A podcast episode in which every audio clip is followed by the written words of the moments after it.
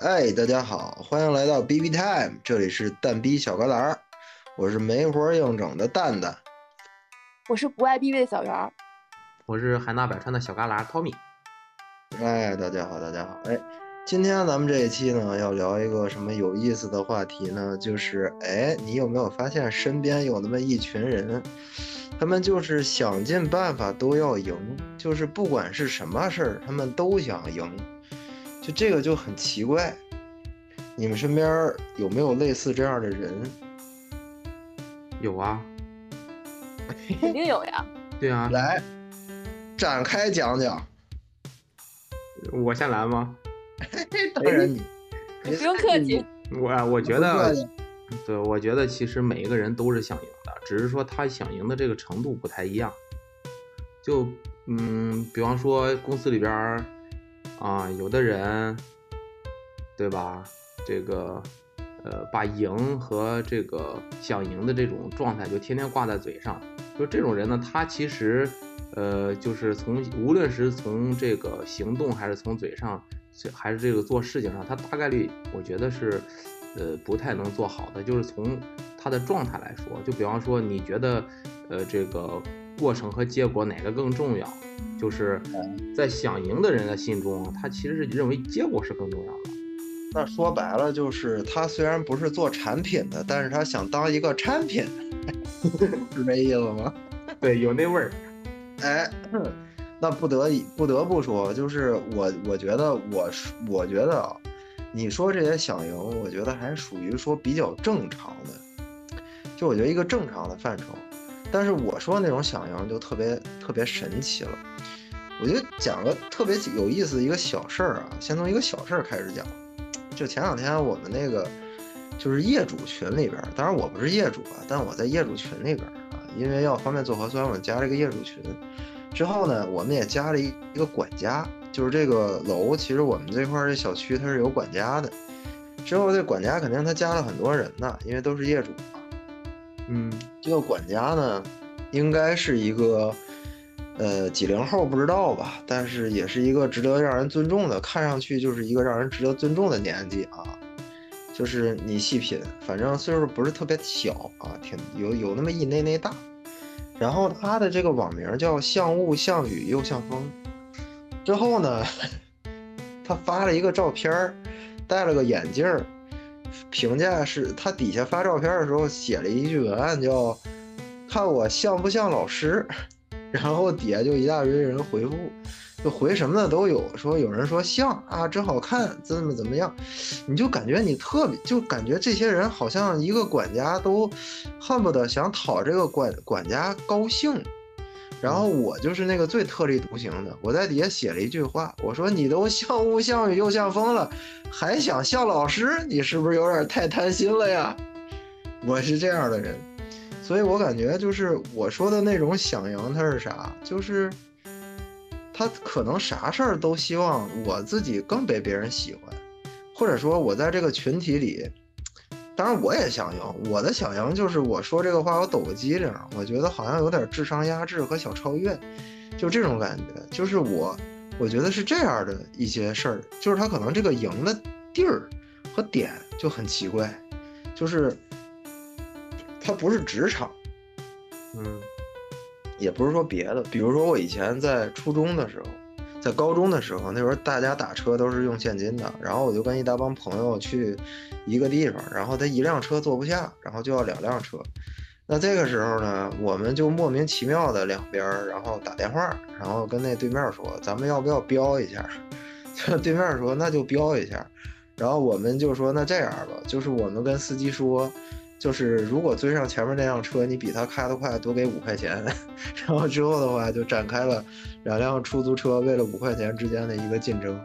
然后最后我们赢了，我们那个师傅好像更更厉害一点，就是我们先到了，但是也就是这样，但是我们就觉得很好玩，就是它是一种，就是你莫名其妙，就是这个事儿本身也没什么必要性，它就是这样的一个一种想赢。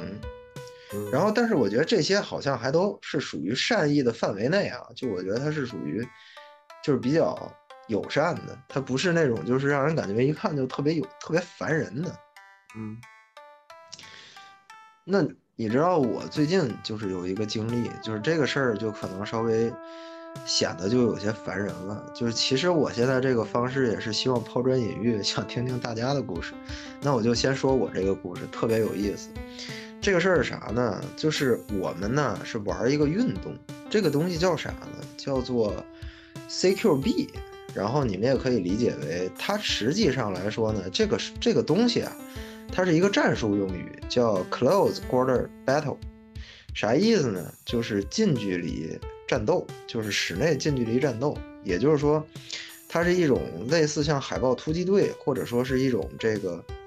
就是战术型的这样的一种，比如说我解救人质，或者是我，呃，突破一个所谓的房间里边，比如说一边扮演匪徒，一边扮演扮演这个特种部队，然后两边互相之间这种切磋啊，我们是玩这个东西。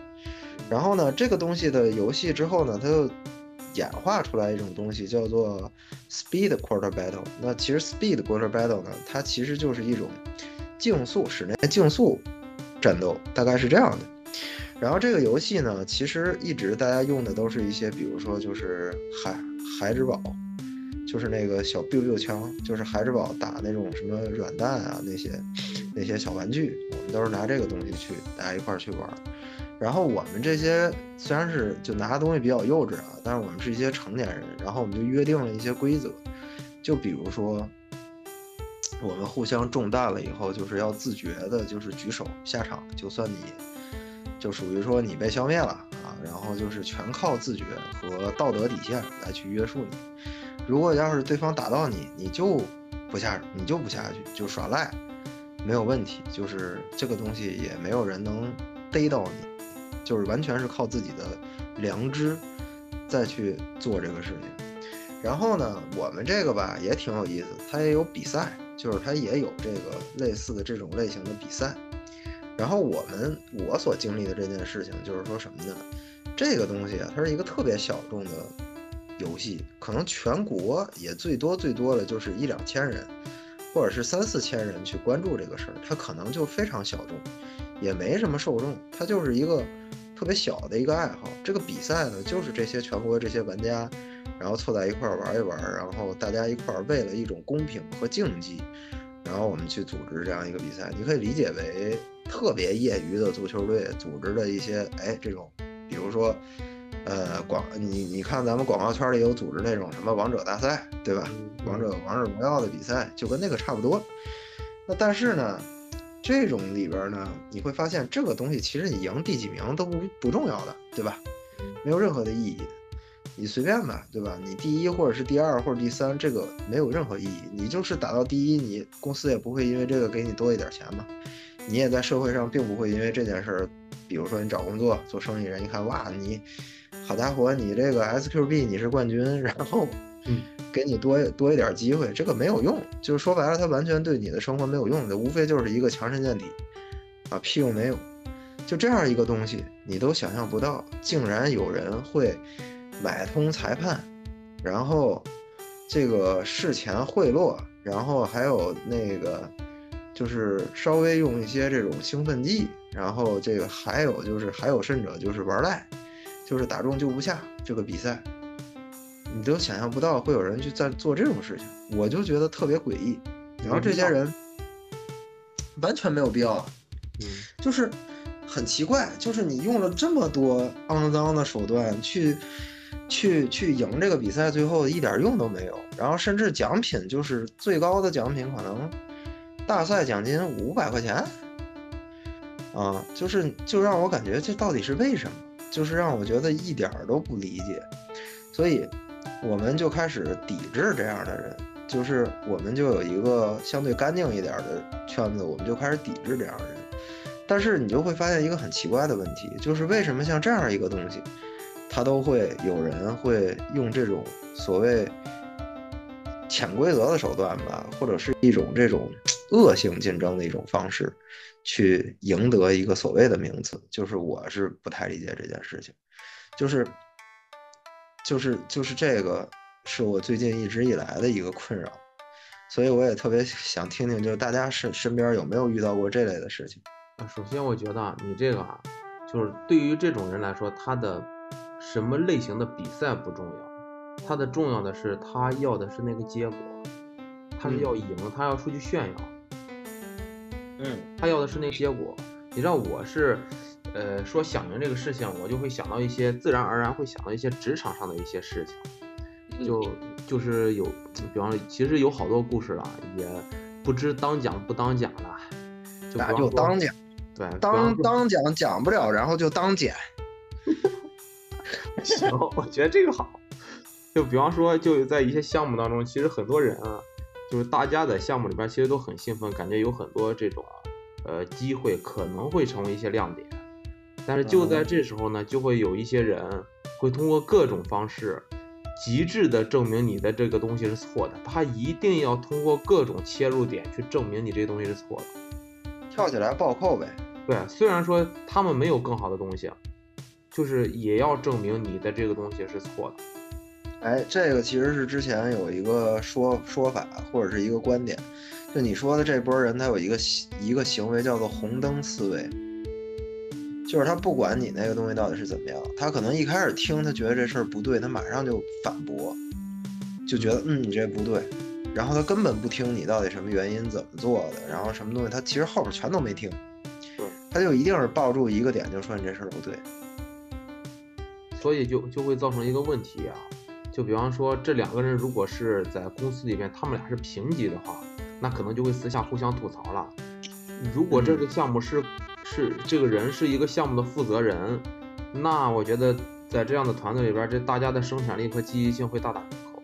就因为因为你知道那个就是做出来的东西其实不是给自己做的，都是给他做的，所以。嗯我觉得这个响应还是要，我觉得还是要收一下。那是，我觉得这个类型的情况的话，它应该是怎么说呢？他是想赢是对的，但是可能是这个里边这个核心逻辑有那么一妞妞的这个小问题啊，就是如果我我我们去做一个优秀的这种所谓的项目 leader 啊也好，或者是 owner 吧，主 R 吧，嗯，有 owner 嘛，主 R 这种类型的角色的时候，那也许其实就是团结一切可以团结的力量，发动广大人民群众，对吧？是这意思吧？嗯，得有一定的积极性。小圆儿有没有遇到过这种事儿？我觉得职场上这种事儿还是挺常见的，但是我是很理解的。就是“急功近利”这个词儿，就就是我不知道古人是怎么想出来的，它就是就是愚公，就是就现在这个现象，但他的目的是尽力。乔儿，我我在想，你有没有遇到过那种，比如说你跟闺蜜出去，然后说着说着不化妆不化妆，结果闺蜜化了个妆，就是很欠就网上很很多人。现在骂那个飞盘员，但是我嗯，就是我们出门就就是一定要比美一下子，就是没有男的嗯也要比美。哎，就哪怕对面那个大哥做的歪瓜裂枣，因 为感觉那人家我也得更招人喜欢，你才美是吧？才高兴。其实你说这个有没有可能就是人性里边总有一种好斗的基因在这儿呢？是的，我觉得是这样。所以这件事儿就是卷，就是真的，我在感觉是不是卷这个事儿我们就躲不开了。其实就就我们说了半天，就是很多人想尽办法，什么事儿都要赢。就我感觉什么事儿好像现在都在卷，就我们已经没有办法去脱离这个卷了。嗯，我是觉得人的快乐的支点可能太少了，所以只能去依靠外界的一些参照物，然后去对标它，然后在这种嗯追逐的过程中获得快乐。如果他自己有一个自己的，譬如说他有是什么爱好，或者是有什么东西的话，他可能就会不不去卷其他的事情了。但是也不对，有些时候这个爱好本身，它也存在一种依附关系。就是比如说我在这个爱好里，我可能属于大神，那我这好家伙出也嘎嘎有面子，非常的 very good 吧，就可以说。那但是问题是这个事儿本身，你就会发现，我要想比别人专业，那我肯定是要投入更多的精力的。它本身也是一种卷。你举个例子，我为了玩这个游玩这个我这个运动，这个 SQB 这项运动，那我可能天天没事老得健身跑步，对吧？我各种去练我的各种核心肌群，什么乱七八糟的。这个事儿不就是卷吗？就是你说，我基本都快按运动员的标准要求自己了，就真的是有的时候就很卷。就这个，其实后来我在我在想一个问题，就是也许我们现在已经没有办法去逃开这个卷的这个命运了。就这个，其实我自己心里边是很可很害怕的。就我特别害怕，就是因为而且我最担心的不是说我，就是我一开始做这事儿的时候，我我我我不担心，或者是我我觉得，比如说这个卷，就比如说职场卷，我是知道的。就是我可能也会在职场里边去选择一些能卷的一些方式，或者是我去怎么怎么样，用这种方式去相相对来说用一些笨办法去证明，或者是对吧，得到一些更多的优好的机会、优质的机会啊，我这些我都有做，但是就会发现一个问题是说，我最害怕的是像我玩这个爱好，这是我无意识的，就跟我在。王者荣耀里边，我还开一个练习场，闲着没事去练什么月下无限连，练什么李白，练什么新英雄，什么这那操作，就是要练熟，然后再开始玩。就是你会发现这些东西，其实它已经丧，逐渐就是丧失了这个游戏的乐趣。嗯，就我觉得我我现在玩王者，我都不愿意开，因为开完了那个游戏以后。我我已经很长时间没有玩了，因为我以前特别爱玩，我都 V 十了。你想想我我充了多少钱，我买了多少皮肤，就真的是特别牛叉的，就是真的是就属于身边黄金大佬那种的。但是你会发现，我现在是真的是不敢开，我是不敢，就不敢是在哪儿呢？这种不敢是在于说，我一开这个我就得赢，就我要输了，我可能会颓很长时间。就比比比如说，我要玩一小时，我最后啪一下，我五连败，我靠，我能影响我两个小时心情。嗯，就是你知道这个，就我就不敢再开了，就我真的不敢再。现在我就根本就不玩王者，然后我就开始玩别的游戏。然后玩别的游戏的时候，我又服了。就是可能大家就是对游戏，你们俩可能不是特别了解啊。就比如说类似一些大的，你们总听说过吧？比如《生化危机》。这个总听说过吧？啊，知道。这总听说过吧？嗯，就玩《生化危机》，就大部分人就在干嘛呢？追求零点零呃零呃，比如说一秒、两秒、三秒这样的差距，玩最速通关，谁最快，就这个都有排名。嗯，啊，就是我感觉那玩的是个啥呢？就是太奇怪了，就是快乐就在于此。一定要以分儿力压别人，一定要赢在别人之上。我觉得非得力拔山兮气盖世。我觉得奥林匹克的精神，超越自己。无处不不傲是吧？无处不奥利，奥利给，奥利给。你说就是让世界杯呀，就是奥运会这种东西，它就是。大全人类特意去玩这些东西，就是要整不明白，就是奥运了，又界杯了。嗯，对，就是就是大家就是喜欢这种竞技啊，就是什么事儿都可以竞技。嗯，哎呦我的妈呀！然后转笔，对啊，是吧？对，以前咱们绝对是卷过的。我操，小时候为了玩转笔，我的手我感觉都已经就这么说吧，就是感觉就弹弦子。但是人家那歘歘歘歘歘整那手那那笔在手上那就是转完了以后小螺旋桨还不下来，我的妈呀！那感觉你就感觉那就是小孩当中的王者，就恨不得你拿一个棒棒糖跟他交换一些秘诀。对吧？我想到一个俄罗斯那种扇耳光大赛，那个对对对对对，那个就是一人一个大逼斗，他妈笑死我了！轮回大逼斗，我靠，那一大把。就是你会发现，连这种事儿都有比赛，都得卷。我的天，真的太奇怪了！我跟你说，啊，健身房里也卷。我跟你讲，真的是，我今天我不是刚健身回来吗？嗯，我做硬拉的时候，我我因为我自己本身的那个上肢，我上肢力量不是特别好，所以说我做硬拉的时候呢，只能做到就是说。一个杠二十公斤，然后呢，我两边的片儿大概是能带到个十公斤，一边一个十公斤的片儿，已经是我硬拉极限了。因为我再再拉，不是腿肌肉不行，或者也不是腰部肌肉不行，是我胳膊拽不住，就我那个手拽不住，拉不到第十二个，我手就酸了，是这么个问题。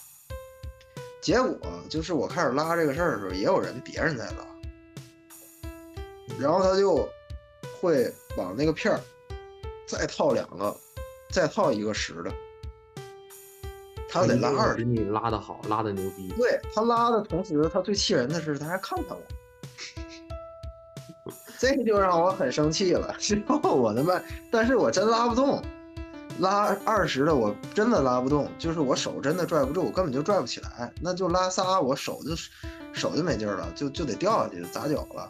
所以就这种情况，所以说我觉得真是无处不卷。我就觉得这到底是为什么？就是特别无奈。就然后我们在面对这种事儿的时候呢，我就没办法，那我先天性就这种情况，那我就吃瘪呗，那我只能就是特别厚着脸皮，然后把那两个拾了，我再卸下去。嗯，要我我怎么我怎么理解这个赢这个事儿啊？我觉得赢它其实是一个结果，就是所有的人其实是在追求这个结果的。就是呃，我记得之前上学那时候，老师还还会问这个，你觉得这个过程和结果哪个更重要？其实，在想赢的这些人的心中啊，他其实结果是最重要的，过程其实没有那么重要。他们其实想尽一切办法，他要那个结果。所以咱们在工作当当中，会有一些人去买一些数据，买一些结果。其实这个结果是可以造假的，但实实际当中你的这个过程，这个是没法造假的啊。所以大家想赢的这个事情，其实是在追求这个结果。没错，其实你会发现，有一些时候就是大家在这个过程当中，我们其实是经历了很多很多的虚假。就是我觉得现在有的时候，当然这个东西我不能怎么说呢？我不知道我这个观点对不对啊？就是也也不能说，或者是我这种，我只能说这是我的感觉。就我觉得这个世界越来越不真实。嗯，就不管是我们所看到的内容，我们所接受的信息，或者是包括我们所想做的很多很多事情，它给我觉得这个里边的数据的水分啊，还有包括很多很多东西，就非常的大。因为之前我有看过一个财经博主，他讲了一件事情，他说中国的人均负债率，也就是我们的债务债务人均债务，其实是很低的，好像据说人均债务每年只有四点五万，平均值啊。嗯，但是我却觉得，其实他忽略掉了一个问题，有没有一种可能性，就是中国大城市的人均负债，中国大城市的这些。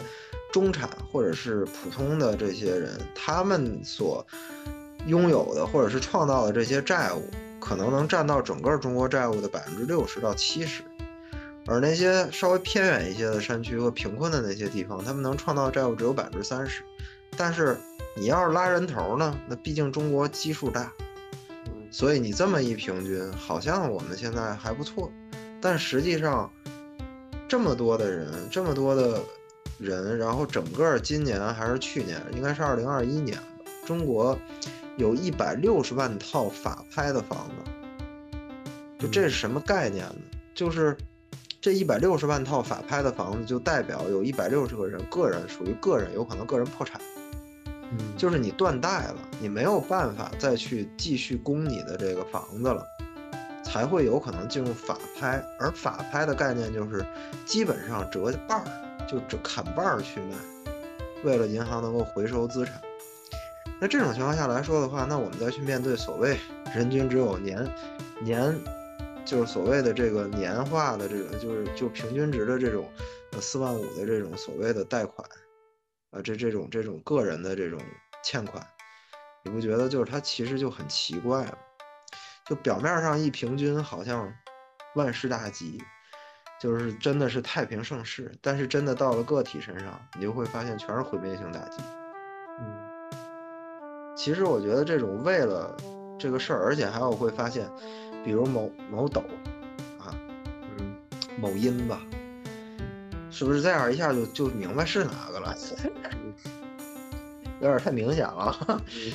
他有很多的那个博主就在搬运，他自己不产出，他就是搬运，搬运别人的优质内容，然后给自己冲一波流量。之后的话，开始号的那个粉丝数上去以后，马上就开始变现，就一大堆这种号出现，那封都封不过来。嗯，就这种东西，就让我感觉就很恶心了，已经。就把所有的东西，这种东西只要能钻的空子，大家都钻了，为了赢，不择手段。然后呢，最终破坏的是什么呢？其实我觉得，其实破坏的事情非常非常多。整个市场，我觉得，我觉得你说这个不是为了赢，就是为了钱。为了钱跟为了赢是不一样的。嗯，他在这一部分人眼中啊，他的要的是那个流量，他只要把那个粉丝量上来，他其最终的结果是想赚钱，但是他目的我觉得还是想赢。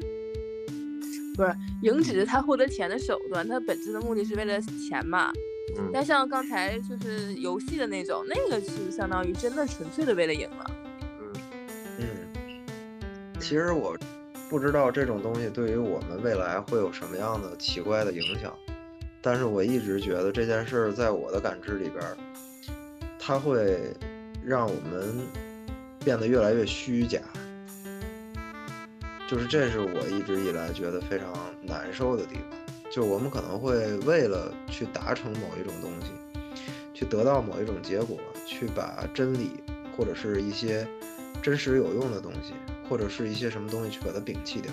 但是真真理当年也是要在广场上辩论的。那倒是啊，那是肯定的，这真理也得 battle。嗯，哎，你让我我在看那个。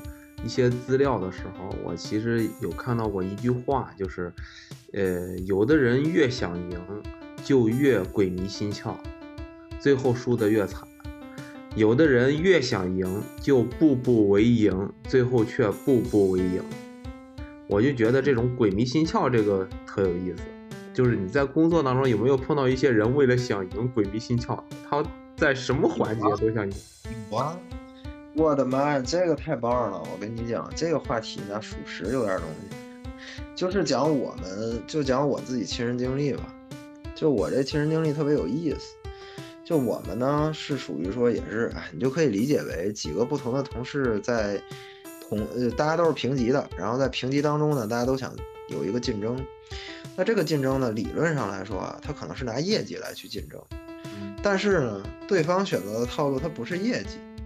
他是要把自己搞成这个地方好像唯一的一个角色，然后他就想尽办法去排挤其他人，包括但不限于，比如说在一块儿开裸心会的时候，去直接去说什么，就直接用语言去攻击我，然后直接是说什么用私生活的东西去攻击我，就包括但不限于用这些手段，就是。他表面上看起来，其实这个东西跟生意没关系的，跟生意没有关系的，嗯，但是结果是什么呢？结果是好像他会让别人觉得，嗯，这个人内心可能会给你带来一些负面的影响，嗯，之后这些负面影响就会变成一种种子一样，会生根发芽，它会阻碍你在内部或者是包括一些东西的。这样一些方式，当然最后亏的肯定是公司啊，但是呢，个人来说他自己胜利了。嗯，这个就是很有意思，就是我感觉其实就这个不能也不能说什么，就是我觉得这也许就是人性吧，你也不能说那公司那两个所谓的领导是愚蠢的，确实可能也不聪明啊，但是就这种事儿一旦发生以后，他最后结果和决断上来说。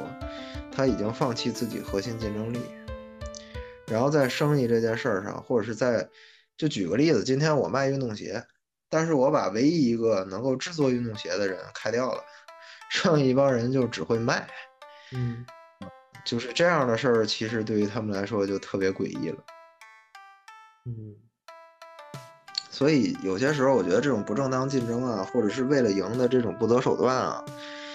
有些时候我感觉其实是一定伤害群体的，或者是伤害更多人的。其实我感觉不是一个特别好的现象，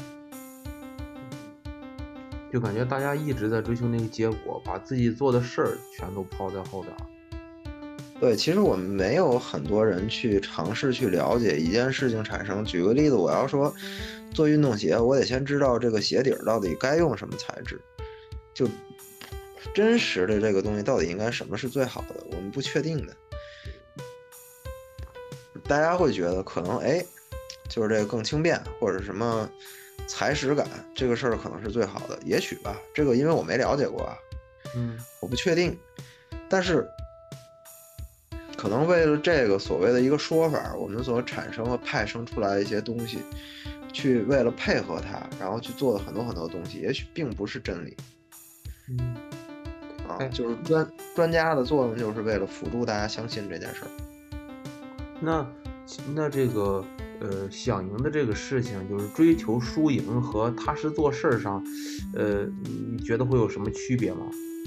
就是追求输赢和踏实做事儿这两个呃点上面，你觉得有什么一些呃不一样的一些地方吗？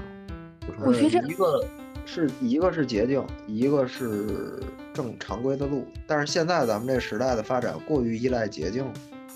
嗯，都太看重那结果了嘛？说白了就，对你其实都是一样的结果。举个例子，包括刚才你说的，就有些人可能为了这个事儿，可能会自己买一些流量，对吧？显得好像这个哎呀播放量挺大的，挺不错。底下还有一半一一大帮人冲水啊，有有不错的，就是水各种水评论啊，觉得好像哎表面上挺挺热闹的啊，就是也热热闹闹啊过去了，闹闹的啊。然后但是呢，你就会发现，其实真实的那个东西本身就没什么意义。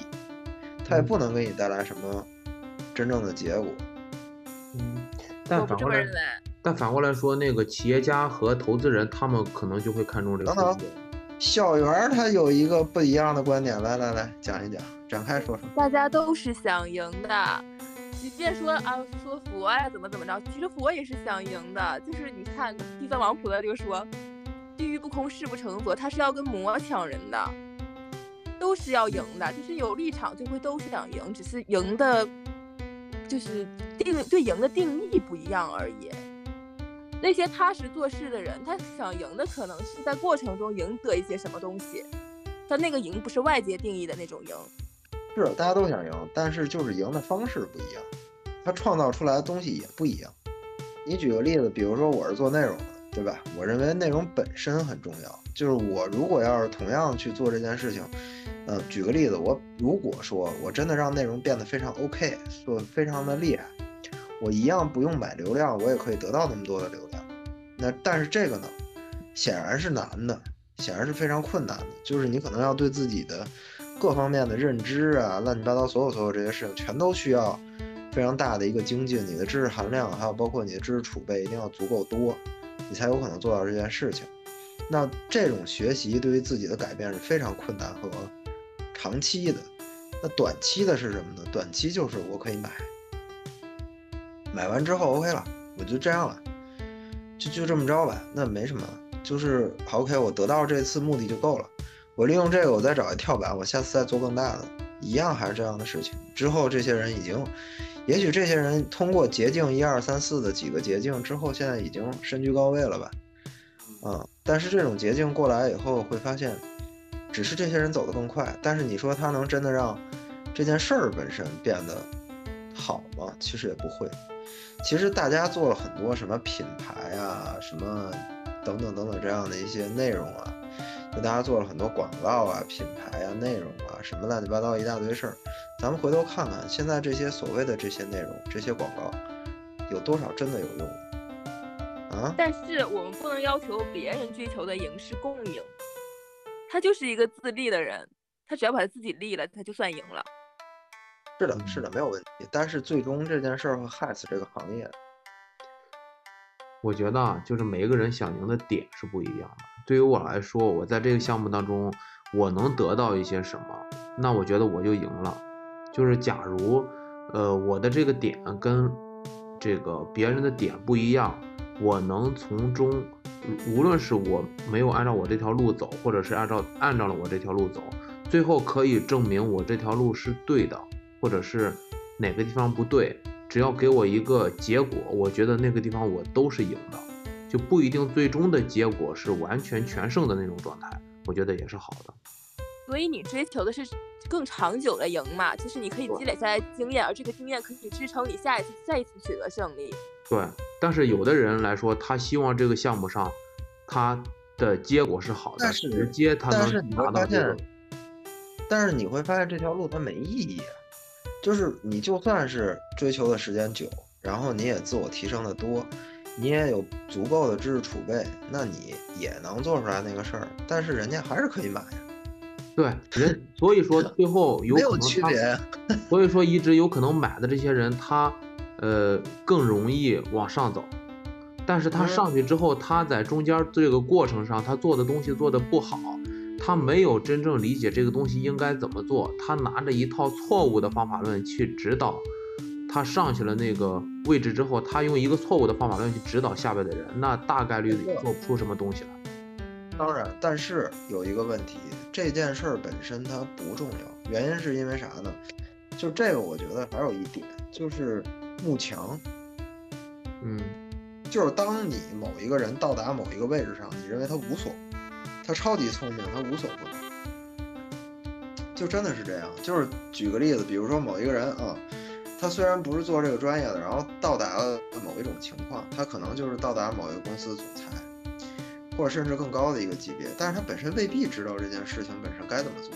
嗯但是大家也都听他的，就这种慕强心理，就觉得啊，他在原来那个做的那么牛逼，那在这个应该也没问题，就觉得他虽然听起来也挺奇怪的，一些决策决断都觉得不对，但是也都硬着头皮做了，确实结果不好啊，但是这个没有人敢反抗或者是反驳的，你要敢反抗敢反驳，直接就让你滚，嗯，就是这种，就这种东西就变成一个怪圈了。怎么感觉这个画面有点似曾相识呢？嗯你说到了“滚”这上面之后，我觉得有点似曾相识了呢。就是，哎，see you tomorrow 都不可能了，see you 下个世纪，就是再见，就发靠所。以你们最近有吃千禧的瓜吗？千禧的瓜，你快说一下，我是真没吃，但是我是真想吃。啊，这也没有什么，我是说的意思是说，他不是同时提名了什么百花奖的男主和男配吗？啊，是你们认可他的演技吗？嗯，我是认可的。如果在如果在那仨人里边比，那我认为千玺属于说那仨人里边属于说佼佼者，这只代表我个人观点啊。你干嘛非得在这仨人比呢？你就不能放眼一下真正的演员圈吗？哎，要如果放眼未来，就是整到一大块都搁一块儿整，那我认为吧，这么说吧，就是属实还是，嗯，行。就是因为首先第一点，为啥我觉得千玺演技好？因为他粉丝多，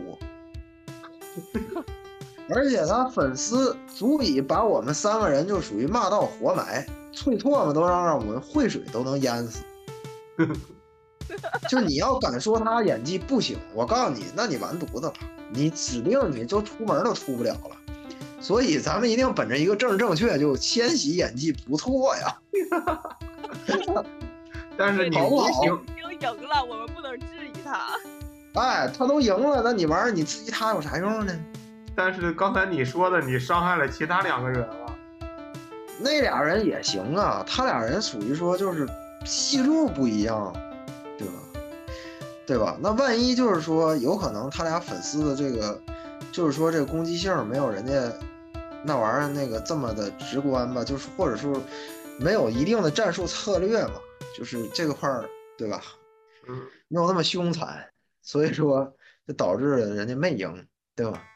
那你说真正的，咱说句实在话，你说咱国家的好演员有没有？那很多呀，太多好演员了，真的。我说实话，好多人的演员，就这些演员，很多人的演演技，还有包括他们的一些东西，比如说吧，啊，其实我啊因为我年龄大了啊，就属于我年岁岁数大，岁数大，岁数大呢，就是可能比较 low，也也不一定是 low 吧，就是我审美有限，所以说我也只能看一看，比如说我觉得姜文演的挺好，姜武演的也不赖，然后这个宝强其实我跟你说，宝强其实也还可以。啊，然后这个王千源啊也挺好，就是如果咱真说只说演技啊，啊，这些人我都觉得行。然后包括廖凡啊，廖凡整挺好，也都属于整挺好的这个角色啊。那王志文，对吧？也属于整挺好。就是可能我会觉得这些人演技还是比较扎实啊。但是包括但不限于这些人啊，就是老戏骨嘛。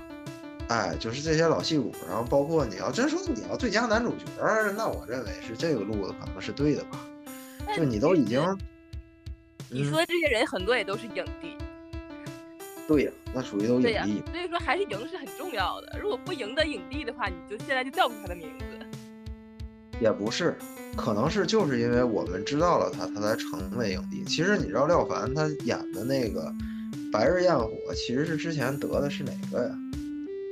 柏林吧，还是什么鬼的一个电影节，是国外的一个电影节，还不算太大，是那个他开始有他的一定。但是我关注廖凡其实很早就关注了，他打演那些流奋斗的片子，我就已经关注他。嗯，一半海水，一半火焰的，啊，绿帽子。就是一个鸡生蛋还蛋生鸡的关系，但是我在我眼里，天喜是反过来的，他是嗯，先拿到一些赢的这种证明，再去说自己有能力。我突然想到一件事儿。咱们就不说国内，咱们说一说国外，对吧？说一说国外，可能这个安全系数高一点，毕竟粉丝在国外，语言也不通，骂咱咱也不一定听得懂，没事儿，就当玩儿了。就是比如说新蝙蝠侠，我不知道你们看没看啊？啊，是演那个《暮光之城》那个男主演的。嗯。啊，然后之前那个蝙蝠侠那个三部曲那个演。主角是那谁嘛？贝尔是吧？是叫贝尔吧？然后第二部呢，就是演那个金陵十三钗那个那大哥，那大哥挺牛逼的，挺敬业，挺强啊。然后呢，那个配角就是最著名的一个配角叫希斯莱杰。然后演完那个 Joker 以后，就不小心吃药给吃没了那人啊。就是你看那个新的那个，就新蝙蝠侠，你一看他奔流量去的。找这明星演《暮光之城》，你想他演《暮光之城》出名的，演那吸血鬼的玩意儿，咱说句不好听的，就属实也没啥演技啊，就没啥演技。那你说他演那新蝙蝠侠，咱说句不好听的，就那蝙蝠侠瘦的，我操，跟我差不来力，那咋打犯人？那咋跟人家那恶势力搏斗啊？那不让人家一下给他搏搏没了吗？让他，对吧？连肌肉都不带练一下子的，跑那儿演蝙蝠侠，给我整都给我看不会。然后你再看找那猫女那演员，那属实长得是不错，但是一走起道来，那大胯扭的，我基本上左边一米六，右边一米八，那屁股都属于横着出来，就属于说，我就不理解，那安妮海瑟薇演的不挺好？那你说安妮海瑟薇戏路挺宽的，那属实挺宽的，啥玩意儿不能演的？那你说人家是光靠脸吗？也不是，人家有演技。你这玩意儿你就让我整的有点属于说就是，然后你说这一个电影里边，那安妮海瑟薇当时演那第三部里，跟那个蝙跟那蝙蝠侠俩人之间，他没有什么直接的感情联系。但是就在新蝙蝠侠里，就猫女跟蝙蝠侠俩人这个亲嘴和暧昧的动作。那你数一数，那镜头不下二十个，你就感觉这俩人似乎是两口子搞离婚吧？这是，是吧？你就觉得特奇怪，就所以说你就感觉他能把一个蝙蝠侠，这个蝙蝠侠这个玩意儿，把它整成这种就是爱情片儿，就按《暮光之城》那思路拍，你说这玩意儿能行吗？那属于说肯定不行啊，因为他设定的目标就是赢得流量。哎，他设定目标就是赢得流量，所以说你就会发现这个 IP 在这帮人的这种操作下，你感觉是属实烂片儿。当然豆瓣也很诚实，给出了七点七点三的一个高分啊。而之前的那三部呢，基本都评分在八点九、九点九点零以上，基本上是在九点零左右浮动的。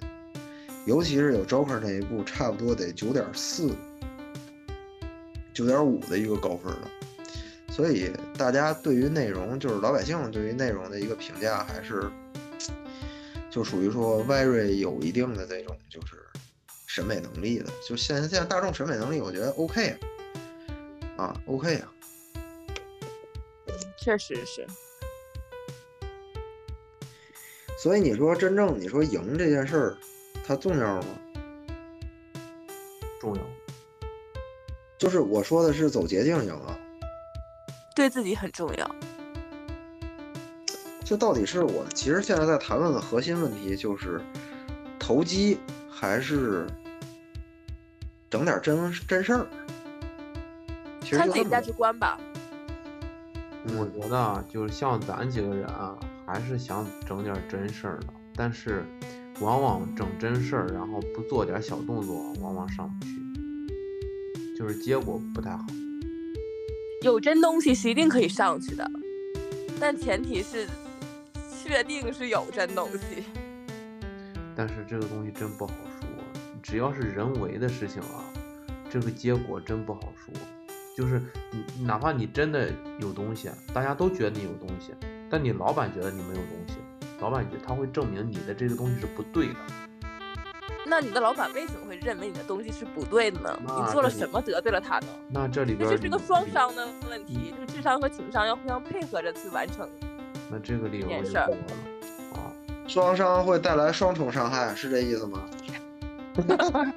也有这就会让。你感觉哇，我的情商也不行，我的智商，嗯，他也不太行。这个世界就是这么奇怪，你会发现这些都没啥用，就是很神奇。也许活着就没啥用呢。哎，今天大家其实也聊了非常多这个，就是这个想赢，但是手段有点奇怪的这样的一些话题啊。我觉得可能也有点意犹未尽吧，就是我们身边这样的事儿可能太多了，就是我们自己本身，当然这里有很多就不能说的部分啊，就不能说的秘密，这也不太方便讲，但不重要。就是，但总之我会觉得这个东西其实是值得探讨的，就是想赢这件事儿到底是让我们进步了，得到更多真理，还是让我们失去了更多？这个事儿是一个开放性的命题，可能在收音机那边的大家可以自己也考虑考虑，如果有兴趣的话，好吧？那就今天非常开心，然后大家去收听我们这个节目啊啊，好吧？那就跟大家道个别啊，这里是没活硬整的蛋蛋啊，就跟大家说再见了，拜拜。拜拜。拜。